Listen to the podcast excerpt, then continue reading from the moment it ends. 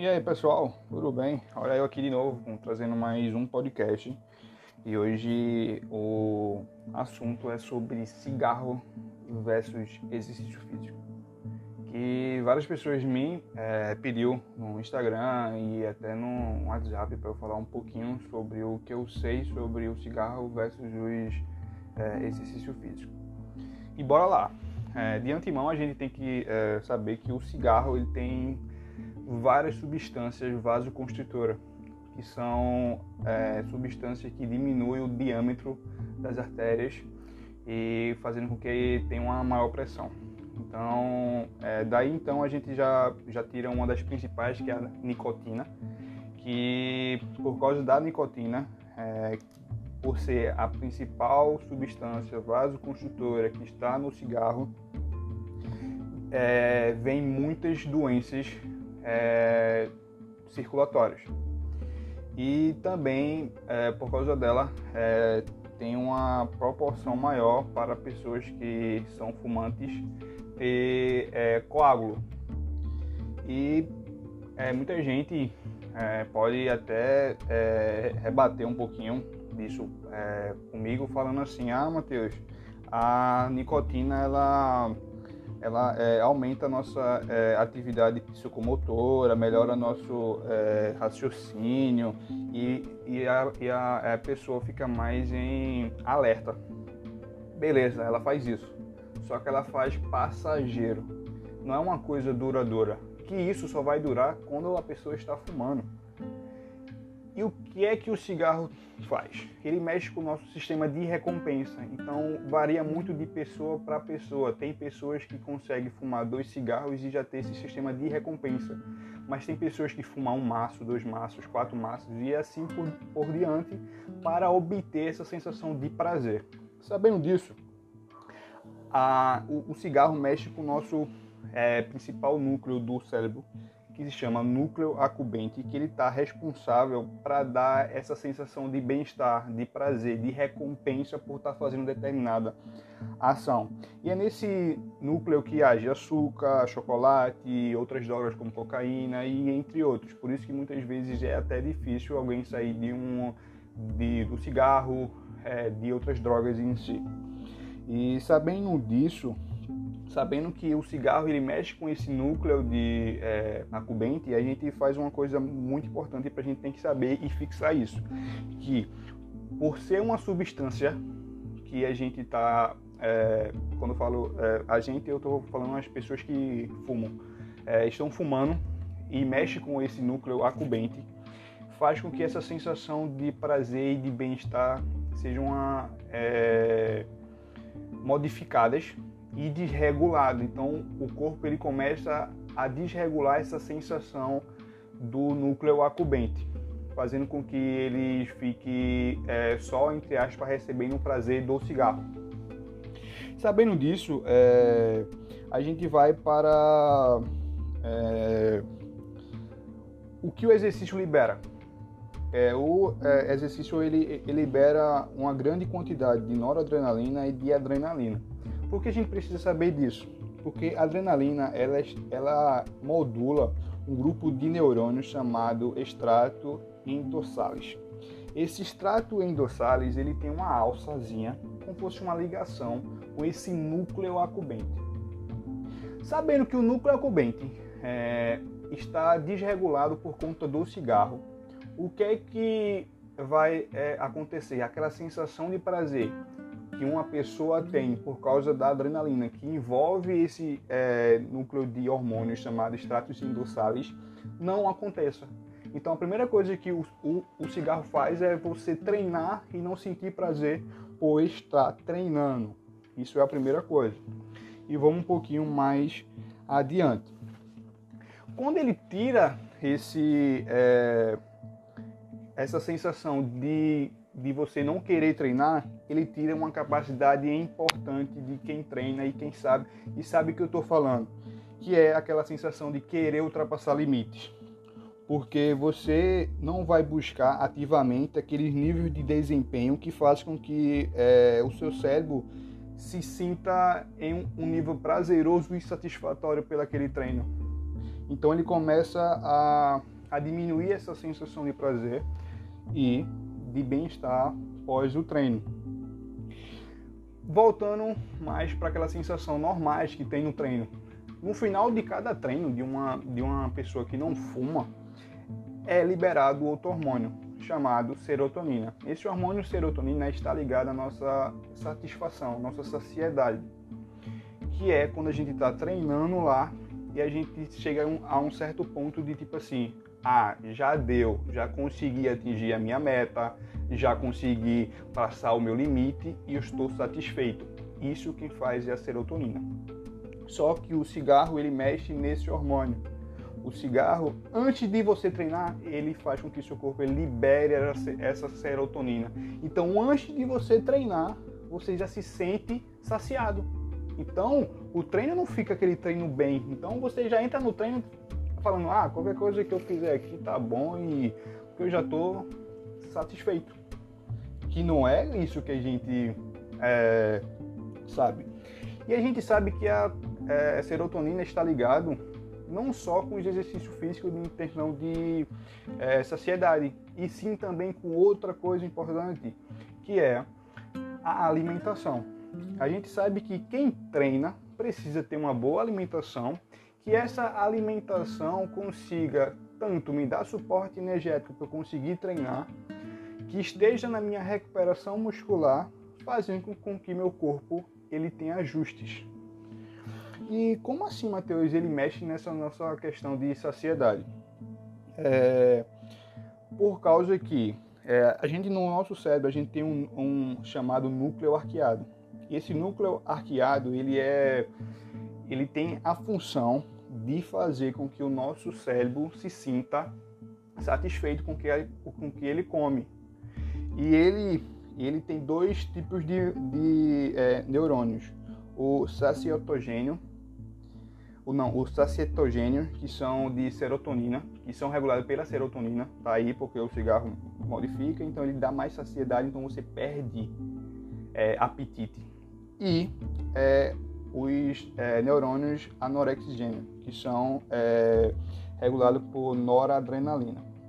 Sabendo disso, o cara vai ficar satisfeito antes de treinar, não vai ter apetite, então ele não vai ter suporte energético para aquele treino, fazendo com que ele tenha sonolência entre o treino, que essa sonolência aumenta um risco de atenção daquela pessoa que pode gerar uma lesão por falta de atenção na execução do exercício, fazendo com que ele possa passar mal. Então, essa é a coisa que a gente tem que frisar. Sabendo disso, é, para a gente fazer um treino bom, a gente está com a é, alimentação é, regularizada e para isso a gente tem que procurar profissional da saúde que é especializado em dieta, que são os nutricionistas. Então é o que eu sempre falo, que a nutrição é a irmã da educação física, porque os dois andam em conjunto para os objetivos.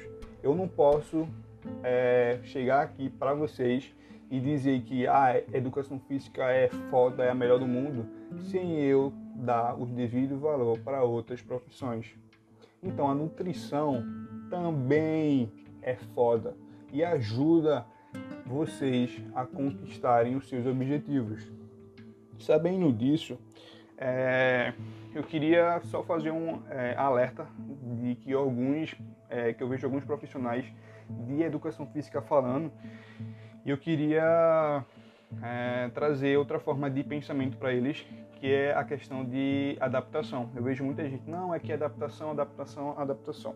Só que é, um dia eu fui é, vi um é, artigo do professor Tácito falando sobre isso, e ele fala que quando a gente fala de adaptação, a gente fala de mutação. Então, estudos de 1960 é, falava que as células que se adaptavam, ela, ela recebia estímulos, que esses estímulos ele não se modificavam. Mas quando a gente fala de exercício físico e corpo, a gente sabe que o corpo recebe um estímulo e se a gente não continuar dando esse estímulo, ele volta para o que ele era antes. Então não é uma coisa que a gente dá um estímulo e ele não volta mais do que ele era antes. Então é só um ajuste, pessoal, não são adaptações. Vamos pensar mais um pouquinho fora da caixa. Então, voltando para a questão do cigarro. Quando a gente fala sobre cigarro e exercício físico, a gente tem que relacionar uma coisa bem resumida. Você perde vontade de treinar, você não sente fome, então você não sente suporte. Você é, tem vasoconstrutores, então você aumenta a pressão dentro do, do seu corpo. Então aqueles exercícios de alta intensidade é, pode é, ser bem é, você pode é, correr grandes riscos e ter é, parada cardíaca durante o treino, enfim, tome cuidado com isso. Sempre procura profissionais qualificados. E é, outra pergunta que eu vi surgindo no meu é, Instagram foi que muitas pessoas, é, após o cigarro, após a pausa ou após é, não, não fumar mais, elas é, ganhavam peso. E, e os pessoal me perguntavam por que é, isso acontecia. Pessoal, vamos, vamos voltar para o início do áudio, do podcast. Que eu falei que o cigarro ele mexe com o nosso núcleo acubente, que está ligado àquela questão de prazer e de bem-estar. O cigarro ele fazia isso, então teu corpo ele sempre vai querer tá com esse sistema de recompensa acionado, ligado, só que a gente tira a substância que, que para ele, entre aspas, estava dando isso, que era o, o, cigarro. Então ele tem que procurar mecanismo que é, faça com que ele se sinta prazer e bem-estar, que é, um, que é uma das primeiras coisas que, que o corpo vai é o que? Alimentação. Então ele volta a se é, sentir é, a, aquele apetite, ele, ele quer comer. Então essa essa volta a comer mais, é, faz com que ele é, não se controle, porque ele está querendo ganhar prazer. Então, essa é, é, uma das coisas que eu falo para alguns amigos meus que fazem nutrição, é que é, quando o pessoal é, deixa de fumar, é, é, a, é a hora do atuação do nutricionista. É onde o nutricionista vai o que? Regular alimentação, cardápio, tudo para não acontecer esse sobrepeso. Só que muita gente gosta de fazer as coisas sem acompanhamento profissional. E quando a gente vê uma coisa sem acompanhamento profissional, a gente vê essas coisas. Então, pessoal, é, a pessoa não engorda por causa que deixou de fumar. Engorda porque quando ele deixa de fumar, ele não está hábito a fazer é, controle da sua alimentação e esse hábito de comer começa a virar uma compulsão e ele não consegue parar. Então não é o cigarro, é porque o sistema de, de recompensa dele está desregulado. Então o corpo ele não consegue é, equilibrar esse sistema de recompensa. Ele quer só prazer, quer só prazer, só prazer, e onde ele acha é na comida. É, sabendo disso, pessoal, é, eu vou falar um pouquinho quando, quando aquela pessoa ela deixa de, de fumar e o que é que ela ganha com isso relacionado ao exercício físico. Ela tem um treino melhor, porque ela não tem aquela substância vasoconstrutora no, na corrente sanguínea dela ela tem uma conexão mente-músculo muito bom. Ela consegue ter uma, uma saúde mental muito boa, então ela consegue raciocinar, ela consegue ter atenção sem nenhuma substância passageira dentro dela. E uma coisa é, muito, muito importante que eu acho é, que você já escutou falar, mas eu vou re, é, reafirmar isso depois que você deixa de fumar, depois de cinco anos, o seu pulmão ele volta para uma estaca zero, como se ele não tivesse nenhuma lesão. Então, pessoal, ainda dá tempo, ainda dá tempo de você se é, conscientizar e começar a parar de fumar, porque isso é uma coisa que não é boa para o nosso sistema isso eu só falei relacionado ao exercício físico, mas tem N coisas, como eu falei, doenças circulatórias, e tem N possibilidades de você se complicar fazendo isso. Então eu estou vindo aqui através desse áudio, dessas explicações, é, de dúvidas que botaram para mim, para vocês enxergarem que isso não faz bem. Vai chegar uma hora que isso vai fazer mal, isso desregula seu cérebro, desregula as funções do seu corpo.